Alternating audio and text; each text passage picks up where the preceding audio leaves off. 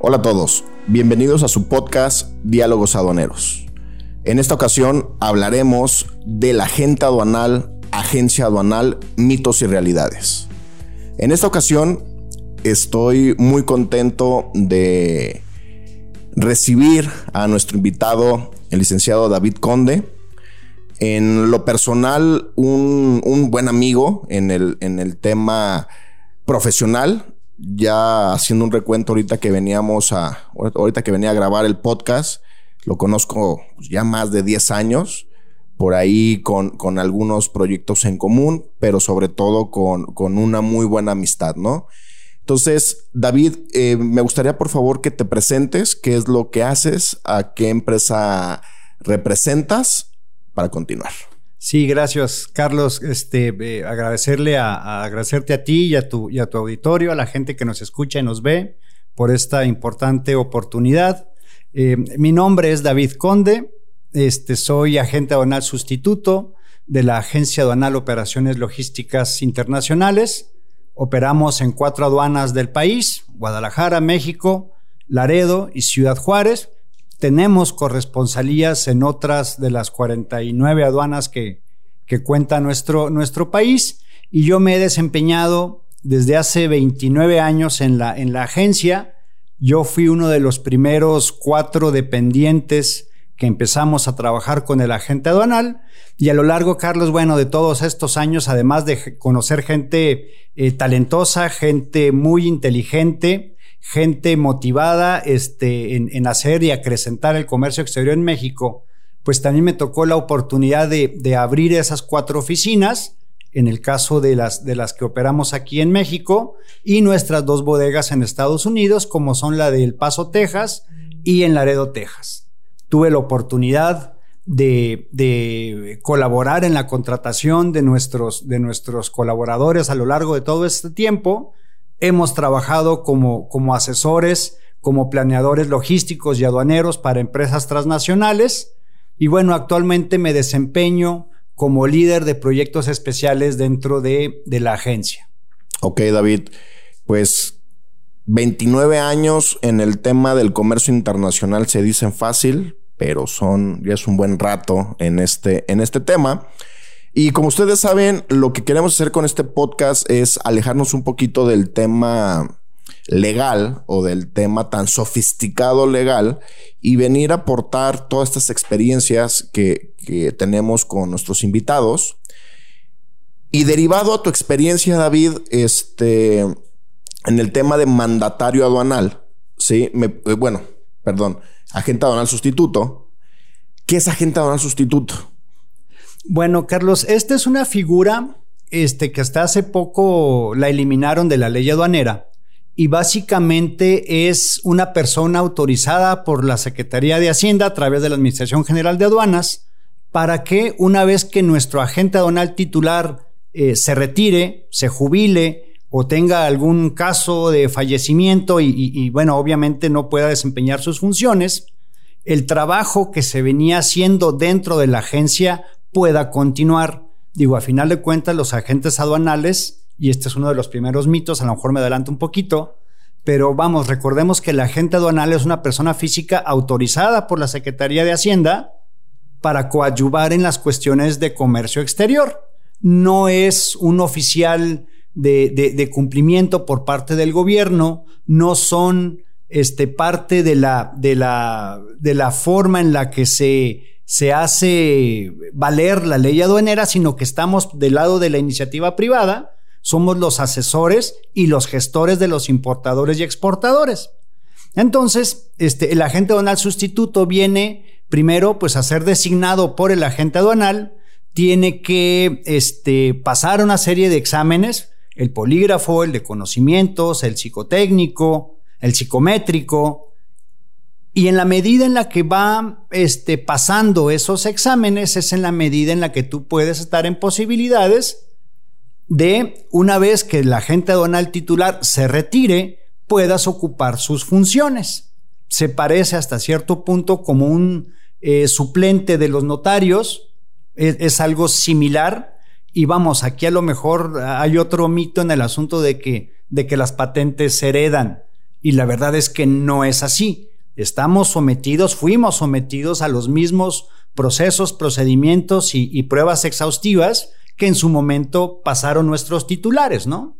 Ok, entonces David, lo que me estás comentando en un sentido más resumido es que este, este ser agente aduanal sustituto es la posibilidad que dio el gobierno para efectos de que cuando el agente aduanal, por razones de edad, de salud, pudiera tener la agencia aduanal una continuidad de negocio, ¿no? Que no se pierda de alguna forma el tema de la, de la patente, sino que quede, en este caso, eh, a su hijo, la, patente inicial fue por el liceo René Conde. Correcto. Y después pasa contigo, ¿no? Es correcto, sí. Nada más aquí también una, una, algo interesante, Carlos. Acuérdate que hasta antes del 2020, la figura de la agencia aduanal como tal, pues era el nombre de un negocio.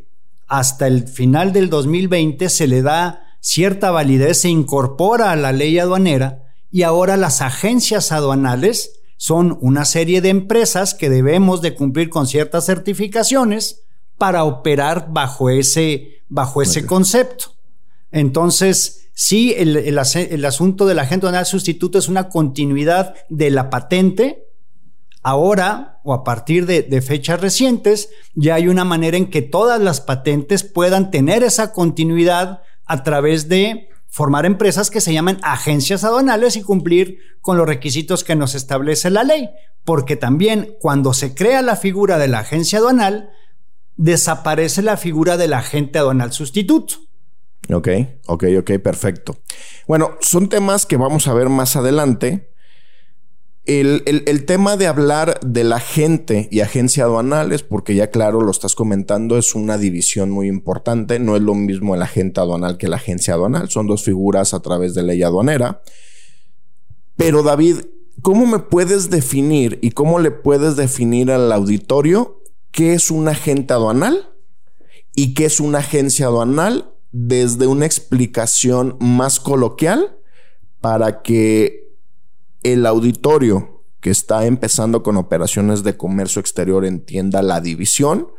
Y me atrevo a decir que mucho auditorio que ya tiene mucho expertise en, la, en materia aduanal muchas veces no sabe definir qué es el agente aduanal o qué alcances tiene o qué relación tiene con la empresa, ¿no? Entonces, ¿me comentas por favor la división? Fíjate que estuve pensando en eso cuando me, cuando me, me invitaste a participar en, en, esta, en esta charla fue la primera pregunta en la que me puse a pensar una respuesta.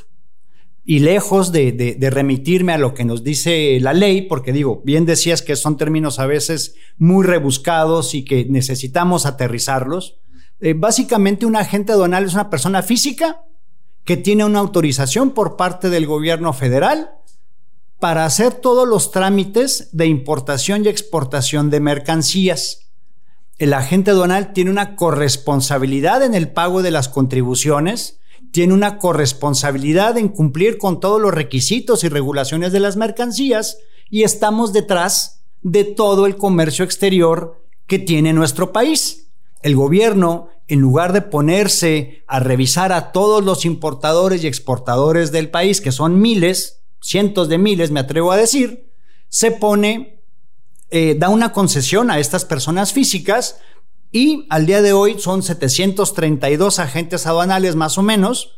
Eh, hace 15 años, 20 años eran, llegaron a ser cerca de 1200 con el presidente Fox. Y entre los que fallecieron, los que cayeron en alguna irregularidad y suspensiones, cancelaciones y demás, al día de hoy son 732. Entonces, un agente aduanal se dedica a brindar asesoría, capacitación técnica y sobre todo la gestoría para la importación y exportación de mercancías en todas las aduanas del país. Entonces, eh, si, bien, si, bien, es cierto, es un gremio que, que, que, aglutina 732 agentes aduanales, cada uno de ellos opera por diferentes aduanas, no más de cuatro de manera directa, porque así está establecido en la ley. Entonces, todo lo que recibimos eh, eh, por Amazon, por DHL, por cualquier compañía de mensajería, este, eh, también está eh, de alguna manera revisado y supervisado la operación aduanera por un agente aduanal. Y eso es lo que hacemos.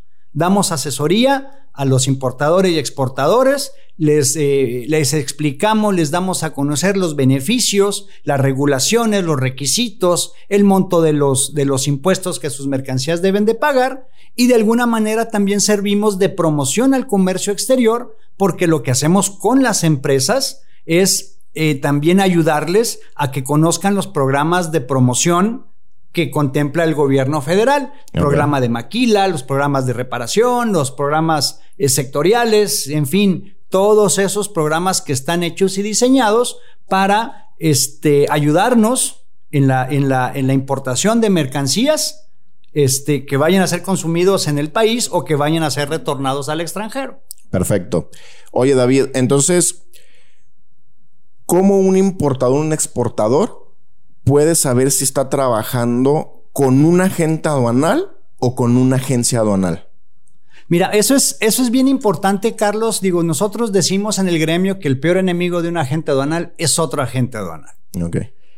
Y a veces el propio agente aduanal. Eh, y déjame explicarte por qué. Este, los agentes aduanales establecen o constituyen oficinas para poder prestar sus servicios. Decíamos que la ley nos autoriza a operar por cuatro aduanas diferentes, pero también nos permite asociarnos con otros agentes aduanales para prestar servicios por aduanas adicionales a las primeras cuatro. Okay. Entonces digo, eso es algo muy común porque estamos limitados en cuanto a la cantidad de aduanas por donde vamos a operar. Pero aquí lo más importante es que eh, la comunidad de los importadores y exportadores se acerquen a sus asociaciones locales de agentes aduanales okay. para ver si la persona con la que estás tratando realmente es una oficina del agente aduanal porque también tenemos que decir que hay agentes aduanales que no necesariamente se dedican a explotar ellos su patente. Ok. Entonces es a través de otros quienes colocan ese servicio del agente aduanal. Entonces aquí el primer contacto es con la asociación por la que vayas a operar. Siempre, normalmente hay una asociación de agentes aduanales en el país y también existe una confederación de asociaciones de agentes aduanales. Todo esto lo puedes revisar con, con Google, lo puedes revisar en Internet. Te va a decir quiénes son los asociados para que el importador o exportador pueda estar seguro que el trato y el negocio que está haciendo, que la gestoría que está recibiendo, la, la asesoría que está, que está por solicitar, bueno, pues sea efectivamente con un profesional de la materia. Ok. Entonces, David, yo como importador o exportador puedo trabajar o contratar, mejor dicho, a un agente aduanal, puedo contratar a una agencia aduanal a través de la figura nueva de agencia aduanal, o puedo estar trabajando con una agencia aduanal que no propiamente la agencia aduanal es propiedad del agente aduanal o de la patente, sino que son empresarios que meten dinero, meten recurso de alguna forma rentan la patente, aunque en el largo del comercio internacional rentar la patente se escucha medio raro, pero el, el pedimento sale a nombre de la patente, de quién le trabaja en esa patente, ¿no? Que es una figura que realmente no está tan regulada, si de alguna forma lo podemos definir, porque la, empresa, bueno, no, mejor dicho, el agente aduanal es socio de alguna forma con, con, esta, con esta figura, pero los empresarios realmente son los que mueven la agencia aduanal, ¿no? Entonces, aquí lo que deriva esta parte, David, es que propiamente yo puedo estar trabajando con una agencia aduanal, pero no propiamente el agente aduanal es el que esté revisando mi operación o que esté revisando el tema del compliance de cumplimiento de la agencia aduanal, porque propiamente a lo mejor el agente aduanal solamente firma los pedimentos. No quiero decir que este tipo de agentes aduanales no tengan expertise. Por supuesto, tienen asesores, tienen glosistas, tienen capturadores, tienen absolutamente capturistas, perdón. Pero sí es conocer este tipo de figuras o híbridos, porque muchas veces puede dar desconfianza en decir, oye, ¿por qué estoy trabajando con una agencia aduanal donde el director general no es agente aduanal? ¿No? Entonces, ahí, ahí se presta a, diferentes interpretaciones, pero todas son válidas, ¿no? Sí, fíjate que ciertamente hay, hay una serie de, de, terceros o de relaciones comerciales donde intervienen personas, empresas o personas físicas diferentes de la agente aduanal para dar a conocer los servicios de este. Eh, ya sea en la promoción, creas una compañía, este, eh, los, los agentes aduanales a final de cuentas son empresarios. Entonces me queda claro que por motivos de la propia patente, tienen que ser expertos en la materia. Pero aún así hay quienes han podido consolidar sus negocios en donde no necesariamente los atienden de manera directa, sino que se van, eh, van creciendo en forma de pirámide, van eh, personalizando sus servicios y obviamente, bueno, dentro de cada estructura de las, de, las, de las empresas que forman los agentes, pues van de alguna manera delegando ciertas responsabilidades. Sin embargo, aquí es importante eh, hacerles eh, saber a los, a los importadores y exportadores que esa, en el caso de que tengas algún intermediario entre quien te presta el servicio y como le decías ahorita, quién te firma el pedimento o de quién es la empresa que está facturando los servicios de comercio exterior de un agente aduanal, este, pues conozcas a tu agente aduanal. De hecho, ha habido una campaña muy fuerte por parte de Confederación donde el lema ha sido conoce a tu, a tu agente aduanal. Y me queda claro que los agentes aduanales, pues todos son marcianos de, de, planetas diferentes, pero a final de cuentas todos son expertos en comercio exterior y están ávidos de compartir ese conocimiento, pues más con sus clientes, de compartir toda esa expertise a través de la estructura que han ido consolidando a lo largo del tiempo y sí es importante que seamos eh, como lo marca la ley en algunas cosas, corresponsables también el conocimiento. Digo, eh, eh, por asimilarlo a algo, si tú vas con un médico reconocido y necesita de alguna intervención, pues tú quieres que te opere él y no uno de sus ayudantes o asistentes, por muy buenos que sean. Claro. Entonces, en cuestiones de comercio exterior, imagínate que somos el equivalente, por así decirlo, a los notarios que damos fe de la declaración de mercancías y el pago de contribuciones, por un lado, y lo que hace el notario, pues es, por ejemplo, escriturar tu casa. Okay. Entonces me queda claro que el notario no es el que se siente y transcribe la, y transcribe la escritura. Tiene sus asistentes y tiene su estructura, pero a final de cuentas debe de supervisar la operación aduanera y tiene que tener la mente mucho más abierta, conociendo la ley y con su experiencia para poder brindarte soluciones al comercio exterior. Fíjate, David, que comentas algo bien interesante, porque se piensa que el agente aduanal está metido en todas las operaciones y eso es humanamente imposible. Correcto. Pero algo que comentas bien, bien interesante es que el agente aduanal le va a dar un orden jurídico, ¿sí? Un orden legal a las operaciones de comercio exterior que ejecute su agencia aduanal. Correcto, y, es el corresponsable. A final de cuentas, la ley dice que los agentes aduanales son responsables solidarios de las operaciones.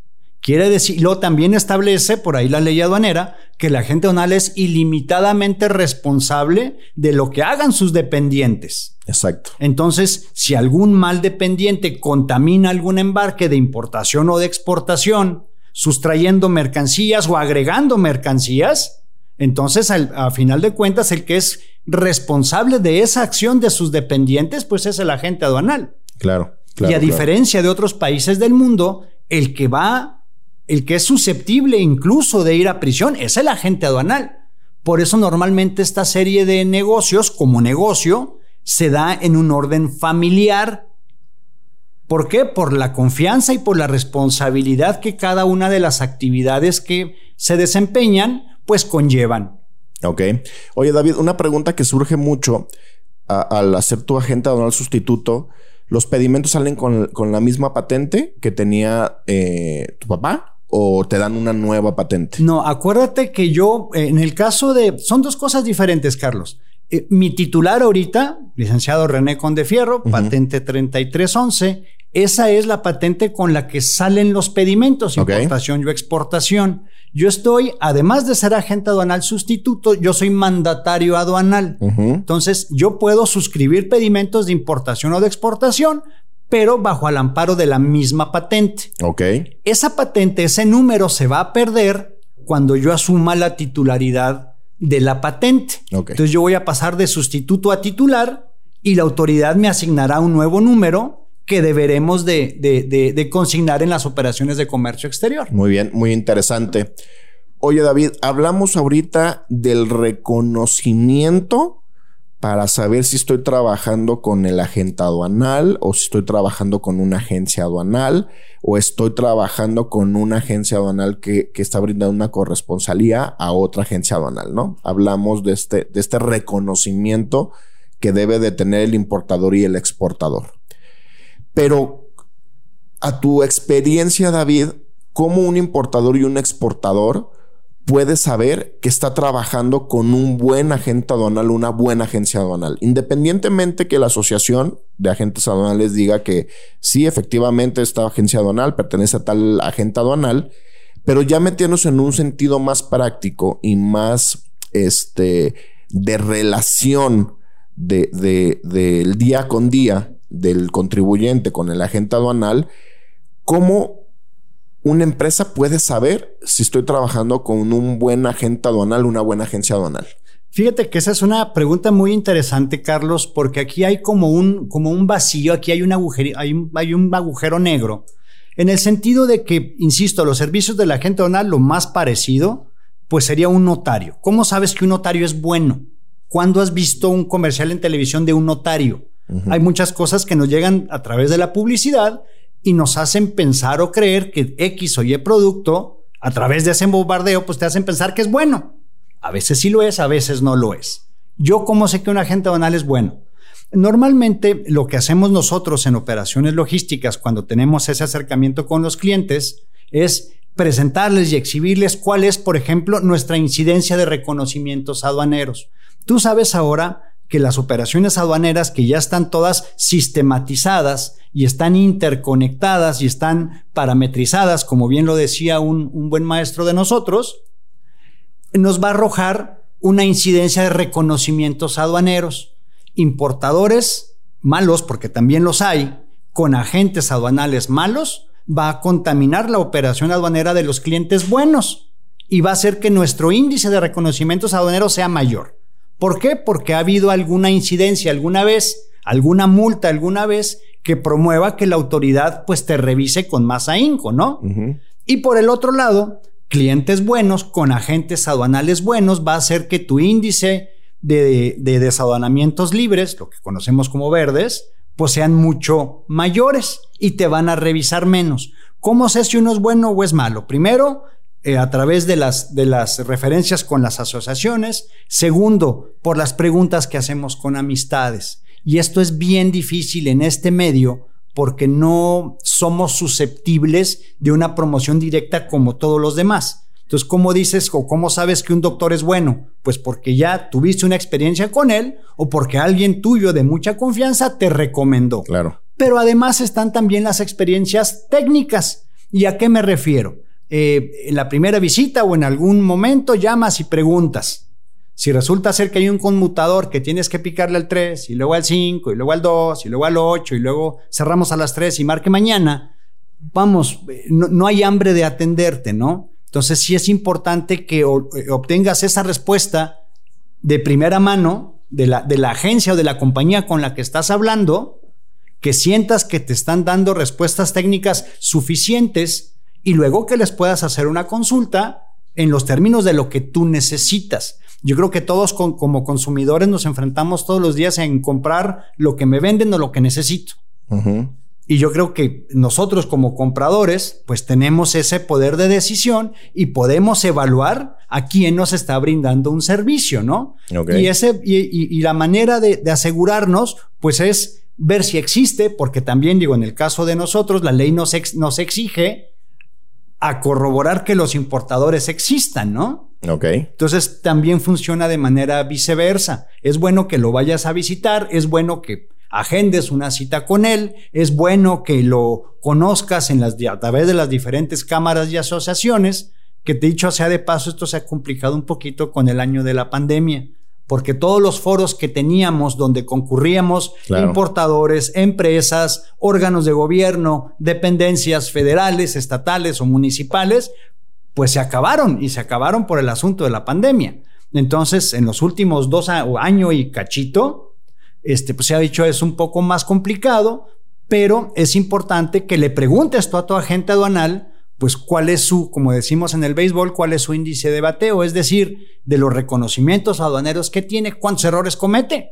Okay. Porque todos esos errores, a final de cuentas, nos cuestan dinero. Claro. Y retrasos en la operación, incluso esos errores pueden suspender una patente de agente aduanal, te pueden suspender de un padrón de importadores, pueden generar este, impuestos dejados de pagar y las multas. Entonces es importante que le preguntes cuántos reconocimientos aduaneros tiene y cuántas multas este, ha, tenido en los, últimos, en los últimos meses, en el último año, pues dependiendo de, pues, qué, tan, qué tan a fondo quieres ir, ¿no? Digo, a lo mejor siendo muy cruel es si le preguntaras a tu médico, pues cuántos de los que ha atendido no ha podido salvar, ¿no? O a cuántos ha salvado y de qué gravedad. Claro. Sí, David, y lo que comentas es súper interesante porque me atrevo a decir que muchas empresas no lo ven en ese sentido, en hacer un análisis integral para saber con qué agencia o agente aduanal voy a trabajar. El, el tema, y sigue ocurriendo en México, que la selección del agente aduanal va mucho en función del honorario. ¿no? Y yo siempre he dicho que la figura y cómo está constituido los procesos jurídicos para poder importar y exportar el agente aduanal es un eslabón súper importante en la cadena este, logística, hablando en ese sentido, y que no pueden comprometer el tema de un embarque, como sabes, que son de miles de dólares, ¿sí? Por irse con un honorario muy bajo, porque siempre he dicho, el que tú pagues un honorario bajo por el tema de tus embarques, puede llegar a no garantizar que se tenga el personal más adecuado para poder resguardar y salvaguardar ¿sí? las mercancías que tienes en depósito ante la aduana, porque realmente el quien es tus ojos es el agente o la agencia aduanal como representación del importador y el exportador, ¿no? Entonces, aquí David, yo creo que es bien importante también con todos estos puntos que comentas, ponerlos en el análisis del tema de la selección, pero me parece que el honorario de la agente aduanal, ¿qué opinas de esa parte? ¿Cómo, cómo saber cómo debo de cotizarle a la agente aduanal o cómo me tiene que cotizar y cómo sé que es justo lo que estoy pagando, ¿no? Mira, eso también, hijo, eh, me queda claro que han salido muchos temas interesantes y, muy largos, yo creo, incluso hasta en cuestiones filosóficas, nos podemos ir aquí todas las horas. Pero eh, fíjate que en, en, términos de los honorarios, eh, digo, la primera pregunta es ¿cuánto cobrarías tú por la posibilidad de ir a la cárcel porque alguien te provee mal la información? digo, ya de entrada. La segunda es que no solo tiene que ver con el honorario, tiene que ver con lo que la empresa, el importador o exportador, personas físicas o personas morales, qué es lo que necesitan. Digo, a veces los servicios que compramos todos como consumidores, pues tienen que ver con la necesidad y con lo que podamos pagar. ¿No? Si yo, eh, si yo voy con una marca de automóviles y le digo que no me gusta el color azul que le pusieron, que quiero un azul más blanco, más oscuro, pues no me van a pintar un coche, por lo menos uno de esos no. Tengo que irme a uno que sea super non plus ultra y me lo van a cobrar por darme gusto pero no quiere decir que lo necesito. Entonces, eh, me queda claro que en la medida en la que conoces la agencia aduanal con la que estás trabajando o conoces al agente aduanal, conoces la, la capacitación y dedicación que le da a su personal para que atienda tus embarques, pues va, debes de tener una medida justa en donde lo que obtienes es lo que pagas porque no puedes pedirle a un tipo de mercancía o a un precio que haga cosas que tiene otro. Ok. ¿No? Entonces, los vas a encontrar de todos los precios. Aquí lo importante es qué necesitas. Y ciertamente yo estaría, digo, yo no, me queda claro que nadie está peleado con su dinero. Pero aquí lo que es importante es que los servicios, el expertise que tú necesitas, efectivamente sea el servicio de expertise que estás recibiendo de tu agente aduanal y, de la, y del personal que está poniendo para atender tu operación. Digo, yo no sé, yo, siempre les hago a, nuestros clientes la, pregunta de que cuántos de ellos han tratado directamente alguna vez con el agente aduanal. Siempre hablan con el de comercialización, con el gerente de la oficina, con el mandatario, con el sustituto, pero ¿cuántos conocen realmente al agente aduanal? Y yo creo que eso es algo importante y debemos de empezar por ahí. Yo creo que hay agentes aduanales muy capaces este, que se dedican a su negocio, que saben y conocen y están al pie en la operación, pero también hay otros que son más empresarios y deciden eh, apoyarse con gente de otro perfil, más técnico probablemente, para atender los embarques de los clientes. Entonces vas a encontrar de todos los precios, me queda clarísimo, desde el súper barato hasta el súper caro. El chiste es que tú entiendas, pues, cuál es tu necesidad y que realmente entienda cuáles son las necesidades de tu tráfico, de, la expertise y de cómo va a resolver y evitarte problemas de comercio exterior, ¿no? Perfecto. Oye, David, en, este sentido, vamos dándole la vuelta en, en el tema relación contribuyente-agente aduanal. Explícale al auditorio, David, qué necesita la agencia aduanal o el agente aduanal del contribuyente para hacer bien su chamba. Porque siempre hablamos de qué es lo que necesita el importador y el exportador de la agente aduanal. Pero me parece que es necesario también identificar qué necesita la agencia aduanal o el agente aduanal de su cliente para poder eficientar la operación, ¿no? Digo, eh, primero, Carlos, es que efectivamente seas un contribuyente cumplido. Digo, ya decíamos hace un momento de la parametrización y de los sistemas y cuánta cosa de lo que se apoya la autoridad en cuanto a medios electrónicos, que a final de cuentas es información que todos en algún momento le dimos al SAT. No, tú cuando te fuiste a inscribir al RFC hasta te tomaron foto del iris. Sí. Y te tomaron las 10 huellas. Y no te estaban fichando y te dijeron eso. No, no se preocupe, no lo estoy fichando. Pero se ha de sentir más o menos igual. Sí, sí, sí. Como contribuyente. Entonces, como contribuyente que existas Segundo, que tengas una operación sana. Y por una operación sana me refiero a que tengas identificado plenamente tu producto y tu proveedor y las condiciones en las que ese embarque o esos embarques este, llegan o los manejas. Eh, se me ocurre, por ejemplo, embarques de máquinas que vienen desarmadas. Una de las cosas que hacemos los agentes aduanales es revisar que esa mercancía que viene en los documentos, y eso nos lleva a que necesitamos una lista de empaque y nos, nos necesitamos una factura comercial, podamos identificar las cosas. Hay ocasiones que las máquinas vienen desarmadas y en factura te dicen todos los componentes de la factura. Y en ningún lado podemos, con esa documentación o esa información, pues hacernos eh, eh, la información de que pertenecen a una sola máquina que viene desarmada. Entonces nos tenemos revisando tres tornillos, cuatro tuercas, cuatro arandelas, dos resortitos y nos vamos. Entonces eso nos lleva a que, ¿qué necesitamos? Decíamos que fiscalmente que existas, que seas un buen contribuyente. Segundo, que la información de tu embarque corresponda a la mercancía física. Si tú en documentos mencionas que es una máquina desarmada, pues ya no vamos a perder tiempo porque el tiempo en todos los recintos, pues te cuesta dinero. Entonces ya no vamos a perder tiempo en contar que si son tres tornillos o cuatro arandelas. Es una máquina para o es una máquina de. Entonces necesitamos información eh, de calidad, confiable y que contenga todas las mercancías. Aquí también es importante eh, que hay, hay ciertos este, importadores o exportadores que tratan de darle vuelta al asunto de las contribuciones. Entonces, si tienen cierta experiencia, buena o mala, no nos vamos a meter en eso, pero de repente nos dicen, ah, fíjate que esta es una máquina para vender refrescos, porque saben que las máquinas congeladoras de refrescos pagan unas el 20 y otras pagan el 10. Entonces también hay, hay, hay, eh, importadores, exportadores que, que quieren darle la vuelta a eso para no pagar los impuestos o darle la vuelta. A final de cuentas, lo que hace la agente aduanal es verificar esa información, contra la mercancía física y te va a dar un resultado, te va, se va a determinar una fracción arancelaria, que eso nos lleva a los impuestos que esa mercancía paga. Bueno, y sobre eso pues se calculan este, los, las contribuciones. Entonces necesitamos información confiable, de calidad, fidedigna obviamente y oportuna. Todos los embarques surgen, y más los aéreos, porque pues, por eso los mueven en avión. Pero si no tenemos información confiable, Vas a pagar muchísimo dinero de flete y no tenemos la documentación para poder procesar el despacho.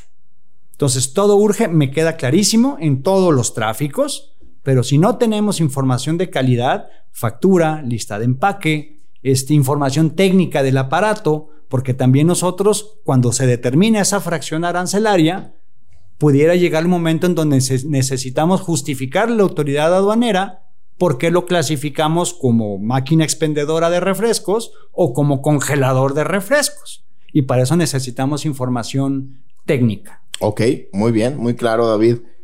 Oye, David, este, ¿cuáles son los errores más comunes que comete una agencia aduanal o un agente aduanal y que comete los contribuyentes? ¿Cuáles son los errores más comunes? Fíjate, a mí me ha tocado participar como parte de, los comités de, capacitación en, Confederación y en algunas otras este, asociaciones en el país. Y en el, caso de, en el caso de Guadalajara, que es una aduana interior, la Ciudad de México, el aeropuerto y de algunos puertos, cerca del 80% de las incidencias, Carlos, es por eh, efectuar reconocimientos previos de manera equivocada. Ok. Quiere decir que la persona que va a reconocer la mercancía y compararla contra el documento no lo hace de una manera adecuada. Pero también es cierto que ciertas de esas, de esas incidencias o de esos errores pues nacen de la falta de información por parte del importador. La ley establece, Carlos, por ahí que las, que las facturas deben de venir con una descripción completa. Y nos multan cuando, cuando estas descripciones contienen claves o abreviaciones. Cuando la gente aduanal le entrega una factura con claves y te dice que estás importando 5 TRX25, híjole, pues no sabemos qué es un TRX25, sabemos que hay un televisor, que el modelo es TRX25, pero cuando empiezan a, suceder esas abreviaciones se complica la operación. Entonces hay un error en los reconocimientos previos, porque contamos mal, porque hay mercancías que están ensambladas dentro de otras. Que no son visibles, ¿no? Que no son visibles exactamente y en la factura tú sí la ves, pero físicamente no la ves, porque resulta ser que está atornillado a otra parte. Este, otra tiene que ver con los países de origen. Estamos, eh, ese tema que se acuñó en los noventas de la, de la aldea global, pues ahora es una realidad todas las mercancías o el 80% de las mercancías que compramos en todos los días contienen por lo menos cuatro países de origen. Ponte a pensar en los coches. el acero, las partes, los neumáticos, el volante, el motor, bla, bla, bla. Y vienen de países diferentes. Claro. Y hay ocasiones donde la, la autoridad, este, cualquier país que señale, va a ser el adecuado porque incluso a veces los productos los dicen.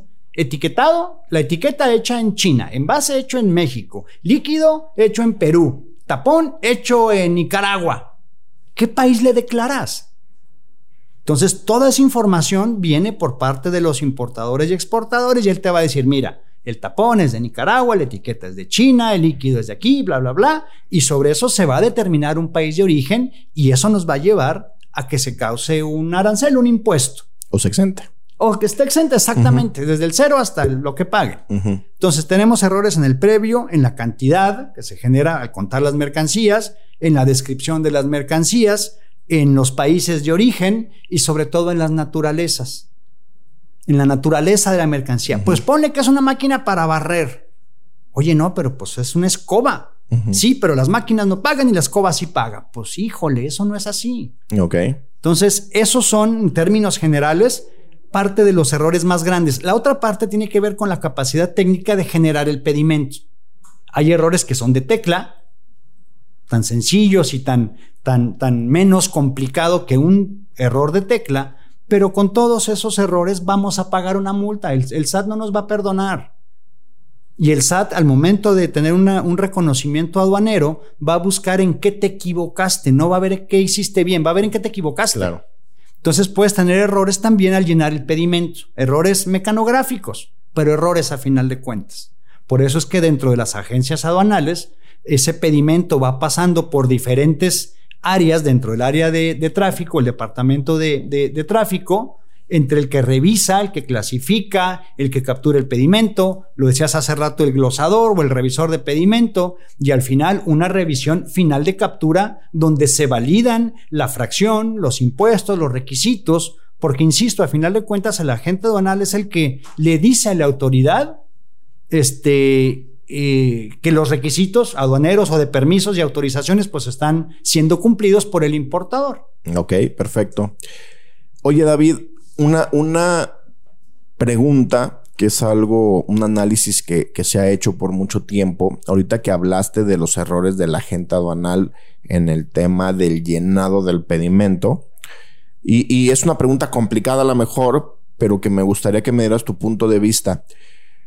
¿Por qué hay tanta rotación en las agencias aduanales en el nivel de capturista? Porque es muy conocido y sobre todo pongo la referencia, por ejemplo, en Manzanillo, que los capturistas pasan por todas las agencias aduanales y te las encuentras en uno, en otro, en otro, en otro, cuando me parece que el cumplimiento propio de la importación surge en el llenado del pedimento, es la autodeclaración del contribuyente para efectos del despacho aduanero, ¿no? ¿Por qué pasa este fenómeno, David? Fíjate que yo creo por un lado, o sea, yo creo que aquí hay, hay dos cosas importantes o que me gustaría destacar. La primera es Quiere decir, por un lado, que nuestro comercio exterior ha venido creciendo. Si encuentran trabajo en, en una, en cinco, en diez, en veinte agencias aduanales, quiere decir que el volumen de trabajo ha venido para arriba, por un lado. Y por el otro, yo creo que es, es naturaleza humana, pues el siempre estar mejor. Probablemente buscan mejores condiciones de vida, buscan mejores sueldos, buscan mejores prestaciones. Fíjate, y aquí sucede algo bien curioso, Carlos, porque nosotros como agencia aduanal ya tenemos este, hijos de nuestros primeros dependientes. Pendientes, Dependientes que empezaron siendo eh, revisores de mercancías, que ahora son gerentes de tráfico, que ahora son coordinadores. Ya empezamos a tener este, por parte de ellos la confianza de que vienen sus hijos a trabajar también con nosotros. Y quisiera pensar que como organización algo bueno hemos venido haciendo. Ok. Y, en, atención a tu pregunta, ¿por qué se da esa rotación? Insisto, yo creo que es por la condición humana de la responsabilidad. Hay negocios como negocio en donde cuando se equivoca el dependiente, se lo cobran al dependiente. Y si tu sueldo es relativamente bajo o modesto y que te llegue una multa de 5 mil, 10 mil, 2 mil pesos, pues quiere decir que vas a trabajar de gratis un mes. Claro. Entonces, en lugar de trabajar en la capacitación y en la identificación con la empresa, la cultura organizacional, pues prefieren buscarle en otro lado, ¿no? Sí, entonces yo creo, yo creo, David, por lo que comentas y por lo que en lo personal he venido analizando, es que las agencias aduanales eh, tienen que evolucionar a crear que los empleados hagan carrera en la propia organización, ¿no? Sí entiendo, sí entiendo que el tema del sueldo, pero realmente tú sabes, David, que entre una agencia aduanal y otra, la diferencia de sueldo es mínima. ¿no? Correcto. Sí, hay un precio de mercado. Hay un precio de mercado. Así es. Y, entonces muchas veces eh, yo, yo, lo, yo lo he comprobado que se cambian por 500 pesos, por mil pesos que te ofrece otra agencia aduanal pero no se forma esa carrera dentro de las agencias aduanales y me parece que es una realidad, hablando de mitos y realidades, que las agencias aduanales como organización, como empresa, tienen que realizar para que sus empleados creen una carrera dentro de la, de la empresa. Y, no es por mentir, pero a mí me consta que los ejecutivos de Oli tienen muchos años, o sea, muchos, muchos años, y eso de alguna forma para, para el sector importador y exportador debe ser un peso específico para poder seleccionar una agencia aduanal, ¿no? Y, es que es bien, es bien, o sea, digo, de por sí somos 732 agencias aduanales en el país, olvídate. Quiere decir que ya tienes un nicho bien chiquito. Y luego, este es un, como negocio, demasiado especializado el que sabe hacer reconocimientos previos, el que sabe capturar un pedimento, el que sabe clasificar mercancías, difícilmente va a encontrar un trabajo de la misma naturaleza en, otro, en, otra empresa porque esto se ha ido especializando. Hay agentes aduanales que manejan calzado y son muy buenos para hacer eso, o productos químicos, o juguetes, o vamos, todas las mercancías son un universo en sí mismos.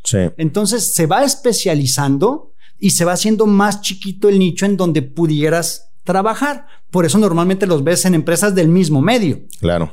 ¿No? Por un lado. Y por el otro, tiene que ver también con el desarrollo y trabajo de la cultura organizacional de esa agencia, de esa oficina, para generar la permanencia. Ok. Y que no sea solo visto como que esa actividad rutinaria, entre comillas, de capturar pedimentos o de hacer reconocimientos previos, pues sea donde te vas a quedar siempre como trabajador y segundo, que sea algo mecánico, porque entonces nos da ceguera de taller y tenemos que darle la oportunidad a esos colaboradores, uno, que estudien, es una obligación en la compañía que la mayoría de ser posible saquen su, universidad, que vayan estudiando lo que dejaron trunco, la secundaria, la prepa. Hemos tenido colaboradores que han acabado desde la secundaria y terminan estudiando la licenciatura. A lo largo de 10, 15 años de, trabajo, de servicio y de apoyo de la compañía, porque a final de cuentas, como tú bien decías hace rato, eh, eh, para los importadores y exportadores el agente aduanal es sus ojos y sus manos de lo, que de lo que efectivamente manejan de mercancías.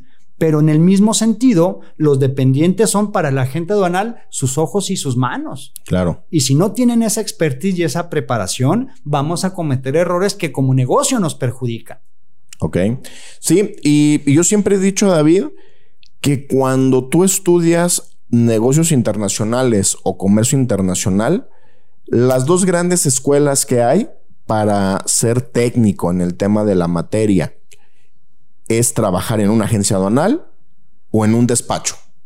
Pero yo siempre he dicho que la agencia aduanal siempre va a tener una ventaja sobre el despacho de consultoría, porque la agencia aduanal va a saber cuestiones legales, pero también vas a ver cuestiones operativas que propiamente eh, la operación de importación o de exportación hay muchos actos que no se ven en la ley. ¿No? Correcto. Que, que, que, hay que conocer esas particularidades, esos procesos que si bien se señalan en la ley, pero hay subprocesos que no se regulan de alguna forma, ¿no?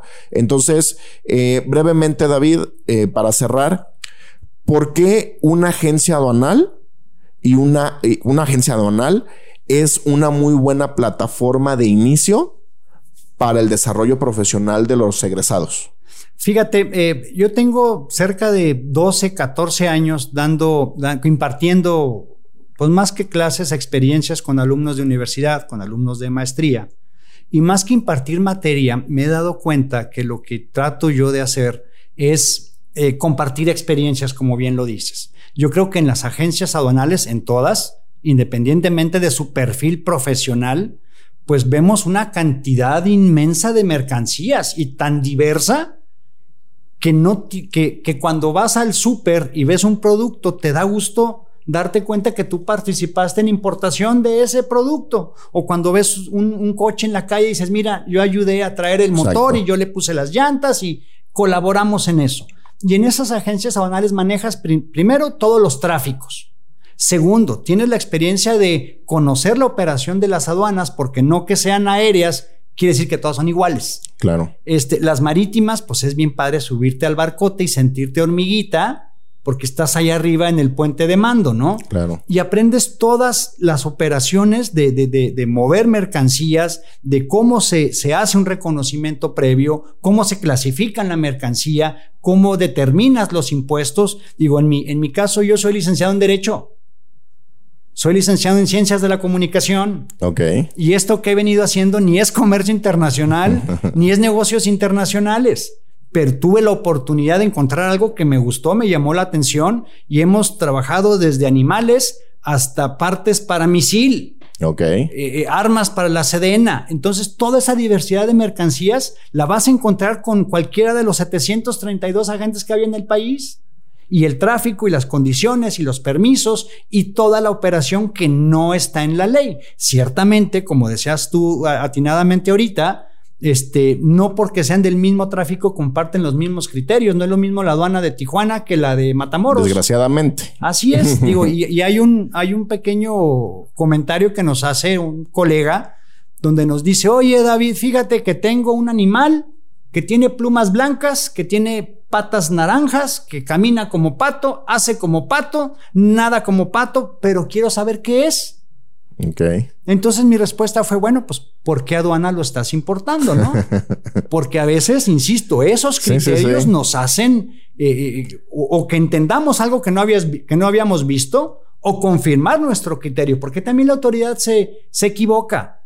Y la autoridad aduanera lo que hace es multarte y ellos se olvidan del tema. Claro. No les interesa si lo pagaste, si lo hicieron bien, si lo hicieron mal. Ellos te quieren multar. Así es. Muy bien, David. Este, pues muy enriquecedora el tema de la plática. Lo que nosotros buscamos, vuelvo a repetir en este podcast, es salirnos un poquito de los tecnicismos, entender de una forma más coloquial y más superficial, ¿sí? Que no, no siempre lo superficial es malo, sino que te da mucha estructura en mucho de lo que es ya un sentido más este, especializado en, en, tema de la materia aduanal. Entonces, agradecerte, David, este, como siempre, tu disponibilidad este, de, de poder participar con nosotros. No sé, palabras, palabras finales que nos, que nos quieras dar. Este, gracias, Carlos, por compartir contigo. Me da gusto verte, ver que estás bien. Me da gusto la oportunidad que me das de compartir con tu auditorio, de que entiendan un poquito la naturaleza de lo que, de lo que nosotros hacemos. Este, me gustaría compartir a tu auditorio mi, mi correo electrónico. Este, por si llegaran a tener alguna duda, por favor, mándenme un correo. Este, y sería david.conde arroba oli.com.mx. Muy bien, este, a todo nuestro auditorio, cualquier, cualquier tema de servicios de agencia aduanal por las aduanas de Guadalajara, México, Laredo y Ciudad Juárez. Eh, ampliamente recomendado Agencia Aduanal Oli. Y agradecerles a ustedes este tiempo. Eh, nos vemos la próxima semana en Diálogos Aduaneros. Hasta luego. Gracias, Carlos.